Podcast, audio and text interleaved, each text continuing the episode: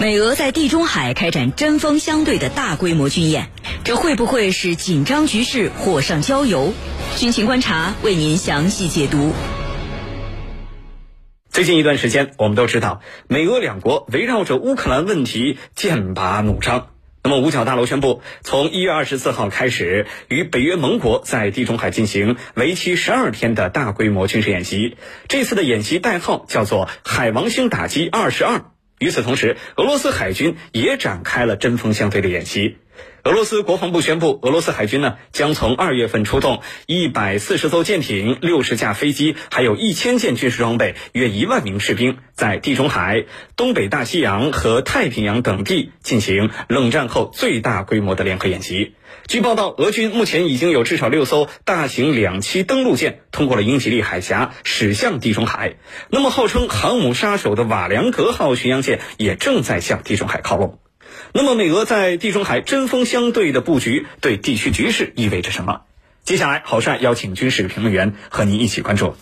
杨老师，呃，我们首先来说美国方面的动作吧。美国目前在地中海以及周边地区到底集结了哪些军事力量？我看到有消息说呀，美国要联合法国和意大利在地中海搞一个三航母打击群的这么一个行动。那么，法国跟意大利真的会这么积极配合美国吗？请袁老师为我们分析一下。好的，目前呢，美国在地中海集结的军事力量啊，主要以杜鲁门号航母战斗群为主。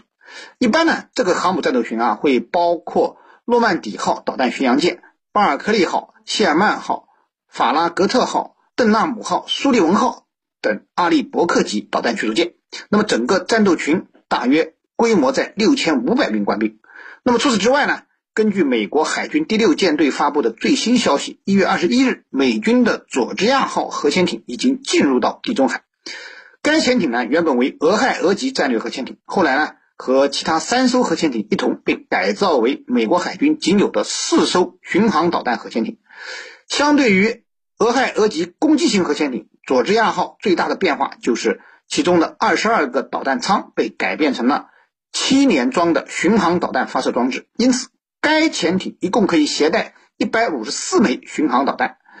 而另外两个导弹舱呢，则被改装为可容纳特种部队的方舱，因此该核潜艇还可以搭载六十六名特种兵，配合核潜艇进行特种作战。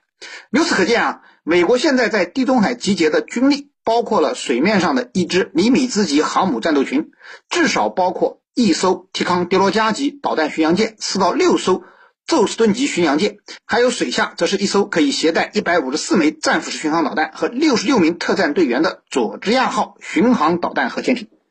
由于美国现在的战略中心啊仍然在亚太方向，为了实施印太战略。美国现在在我们中国周边部署了更为强大的海上力量，包括卡尔文森号和林肯号两个航母战斗群，以及美国号、埃塞克斯号两个两栖戒备群，有四个航母和准航母战斗群。实际上啊，美国已经没有更多的航母可以派往地中海，而为了给自己壮胆呢，同时他们也拉拢盟友对付俄罗斯。那么，美国特意邀请了法国的戴高乐号、意大利的加夫尔号。在地中海组建了一个三航母战斗群的阵势。对于美国的邀约，法国和意大利呢肯定会积极配合的。一方面呢，这是他们讨好美国的一个机会。美国作为西方的盟主，他们也是得罪不起的。而且美国还有北约的盟约在手，让他们配合行动也算有法可依的。而另一方面呢，法国和意大利是趁机在扩大自己的影响力。其实啊。俄罗斯会不会进攻乌克兰？他们并不关心，他们更关心的是在遏制俄罗斯的过程中，其自身在欧洲甚至全球的影响力会不会增长？和美国一起搞个三航母编队，至少可以狐假虎威，刷一下自己的存在感。主持人，好，谢谢袁老师。我们再来看俄罗斯方面的动作。那么，俄罗斯现在在地中海及周边地区集结了哪些力量？啊，有消息说俄罗斯要举行冷战之后最大规模的联合演习演习啊，真的有这么大的阵仗吗？对于这方面的问题，请白老师为我们解析。呃，那么所谓俄罗斯的这个冷战规模最大的演习啊，这个其实 已经是不断的在刷新了。二零一八年，二零一八年，你比如说当时我们说这个东方，当时叫东方二零一八。在远东地区搞的演习，俄罗斯当时三十万军人参加，号称是冷战以来规模最大的。那么之后的西方的演习，包括我们说这俄罗斯的这种每年的定期演习，那每次都是叫做冷战以来最大的演习。这个这个狼来了喊多了之后吧，你就有点不太相信了。那么这次你看他的这个海王星打击，海王星打击呢，动用的人员也就是差不多一万，他只不过是在地中海方向。地中海方向冷战以来，俄罗斯其实并没有进行过太大规模的演习，这点上你要承认。为什么？因为在苏联解体之后啊，这个俄罗斯在地中海方向几乎没有什么力量。虽然在叙利亚等地保存了一定的这个基地啊，相关的这个常设兵力，但是反过来说呢，它的实力不足以推到这个地中海方向。所以这种情况下，我们说。他在地中海方向不太可能展开大规模演习，但是你看这两年西方为了渲染俄罗斯的这种威胁，不断在讲啊，冷战四十年以来啊，几十年以来的最大规模的演习，然后怎么怎么样。他一般来讲就是在俄罗斯本土进行的演习都是比什么？比一九八一年，当时苏联的一九八一年的西部演习，Zapad。那么当时这个实际上是冷战的高峰嘛，整个华约的兵力大概动员了差不多十五万人。但是你看这两年俄罗斯动员规模，比如说去年的这个西方二幺，西方二幺动员了俄罗斯和其他的国家大概二十万。你看刚才我们说到了这个东方东方二零一八三十万，就俄罗斯的兵力在逐渐的恢复。但是呢，在地中海方向之前，确实俄罗斯很少去过度的刺激西方。但是这次我们说看得出来，俄罗斯人也有点没办法了，被北约已经踩到了门口。俄罗斯要再不展示一下。这个推进到地中海的能力的话，有点顶不住了啊！所以这一次俄罗斯方面肯定会在地中海方向进行一个冷战以来可能规模算是比较大的军演。但是这个规模我们说一定认清了，它跟俄罗斯这些年进行的国内的这种中部啊、东部啊、西方啊这些演习还是有差别。这个是跟俄罗斯本身的国力相相相成正比。当然了，我们说这点兵力去吓唬地中海的北约力量，那也是不够的。我们说地中海的北约的强大的国家，地中海附近的土耳其，当然土耳其通常我们不把它视为地中海国家，但土耳其在北约的力量里这可是很强的，它是黑海沿线国家嘛。然后你像意大利、像西班牙这些国家，虽然的力量都没有那么强，但是加在一块儿，它还是有很大兵力的。何况我们说在海军方向上，意大利也好，包括法国也好，在地中海的海军兵力其实都不弱。所以这点力量，俄罗斯想要在地中海对北约形成真正意义上的威胁，嗯，很难。但是反过来说，我们说俄罗斯逐渐的去回到地中海，那么也是释放信号，就是俄罗斯当然，我们说从冷战之后，俄罗斯并不一定想在这个区域过多的展现肌肉，但是俄罗斯现在随着自身力量的逐渐的恢复，他有能力展示肌肉。那么北约，你不要把俄罗斯逼得太紧。逼得太紧的话，那么当然你到我的门口去搞野棋，我就可以到你的门口去搞。所以这种情况下，我们说对于整个地中海的局势不是一个好情况。好的，主持人，好，谢谢巴老师。同时呢，也欢迎您通过大蓝鲸客户端，在主播朋友圈找到好帅的朋友圈来留言提问，或者是关注我的微博“天下第一好好好”。您的留言和提问，郝帅会带到下期节目中和评论员一起深入解读。追踪世界军事热点，关注全球战略格局。江苏新闻广播军情观察，主持人郝帅为您传递铿锵有力之声。那么，我们从目前双方的整体投入来看，在地中海，包括还有黑海这两个热点海域，美俄双方到底谁谁更具备战略上的优势呢？请袁老师就此问题为我们分析一下。好的，从地中海和黑海这两个热点海域来看呢，我认为美国为首的北约在地中海的明显优势啊是很确定的，但是在黑海啊，呃，优势显然是在俄罗斯一边。首先，我们来看地中海，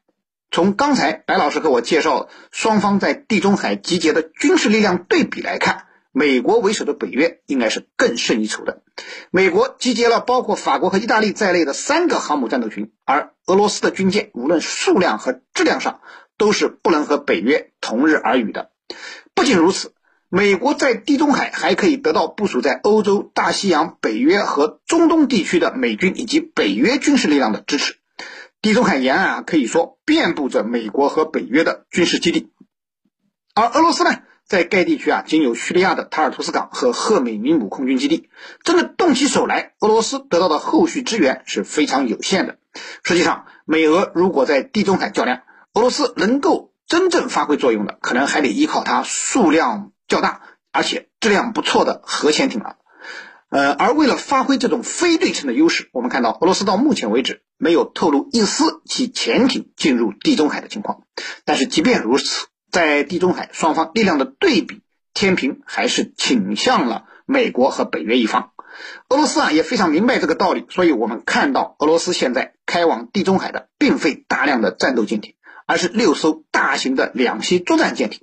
它们最终的方向其实也并不是地中海，而是俄罗斯拥有优势的黑海。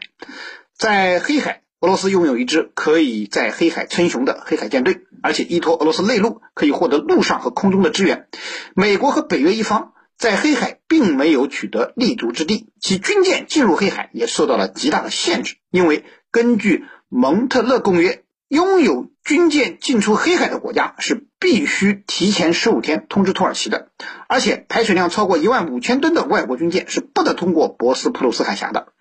此外呢，非黑海国家的军舰在黑海地区停留的时间也不得超过二十一天。这样一看，美国和北约的航母等大型水面舰艇无法进入黑海，而其他的军舰要进入黑海还得看土耳其的脸色。现在。俄罗斯和土耳其的关系还不错，所以美国和北约想改变其在黑海的历史地位是非常困难的。主持人，好，谢谢袁老师。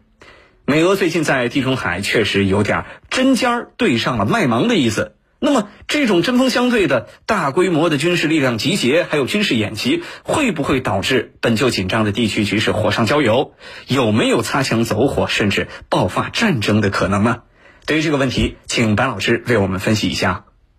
好了，我们说这个擦枪走火呵呵 难免啊。俄罗斯跟北约在黑海地区之前的危险接近事件并不少啊，对吧？这个危险接近事件一直有啊。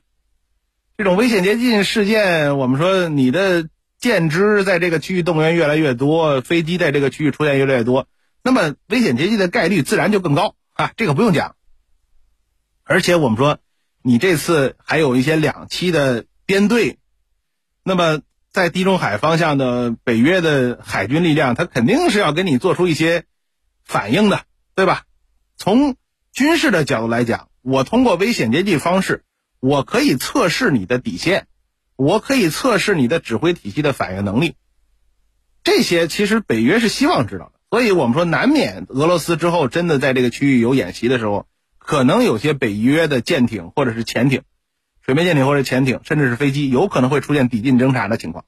那么俄罗斯自己也有这个也有这个传统啊，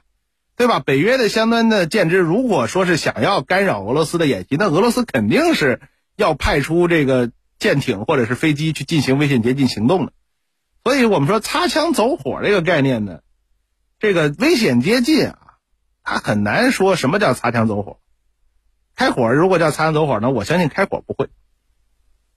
双方，但是危险接近这种针尖对麦芒的这个很有火药味的行动，我相信可能很快我们就会看见。这个也是跟北约和俄罗斯现在之间的这种紧张的局势，大局势很紧张。另外就是北约的很多国家这些年，呃，在大量的这个媒体的这种渲染之下，其实对俄罗斯的态度也是很充满敌意的。那么，俄罗斯对北约的这些相关力量也是极为不信任的，在双方缺乏互信的情况下，我们说难免要去有一些这种相对来讲比较凶悍的行动，试图把对方逼走。呃，那么 针锋相对的情况下，我们说危险接近是难免的。但是我个人一直觉得呢，这个地区局势火上浇油也好，逐渐升温也好，这个我们说还是跟整个北约逐渐。压到俄罗斯的边境，俄罗斯现在说白有点 绝地反击的意思，这个相关，这个大的态势不变，那么北约和俄罗斯之间这种小规模的危险接近一定会不断出现。但是呢，因为我们说考虑到疫情的大背景，考虑到北约的国家和俄罗斯的经济情况，我觉得真正爆发战争的可能性不大，因为双方其实都没有打的基础，没有打是要花钱的呀，对吧？现在你看法国也好，德国也好，之前表态很高调，但是反过来说，法德并不希望作战，为什么？第一，法德离俄罗斯其实也不远，美国人离俄罗斯远的去，但是欧洲国家离俄罗斯都不远。其次，我们说大家做生意不好吗？是做生意的时候，我可以跟你谈，我可以限制你，我可以制裁你，但是前提是有生意做。那么这种情况下，我们说，我个人觉得法德这些北约的主要国家，包括意大利也好，这些国家不会在这个时候去跟俄罗斯真正的开打，因为如果说跟俄罗斯真正有情况的话，美国人就可以缩回两洋堡垒里去。但是欧洲国家不能把国家移走啊，就这种路上的距离，很多国家我们甚至说是路上不能说接壤，但是离得可不远。你比如说这个加里宁格勒，离像华沙呀，这其实距离比离莫斯科要近得多呀。所以这种情况下，我觉得北约国家就算是嘴上说的那很高调，但是一定不会有什么太多实质性的动作，因为那种动作，我们说俄罗斯当然如果说开火，俄罗斯不会有好结果，北约国家也不会。至少在欧洲的北约国家不会，美国人人家躲得远远去了，所以我觉得这点上欧洲国家是弄得很清楚，所以我个人认为擦枪走火可能性都不大，战争是完全没有可能的。好的，主持人，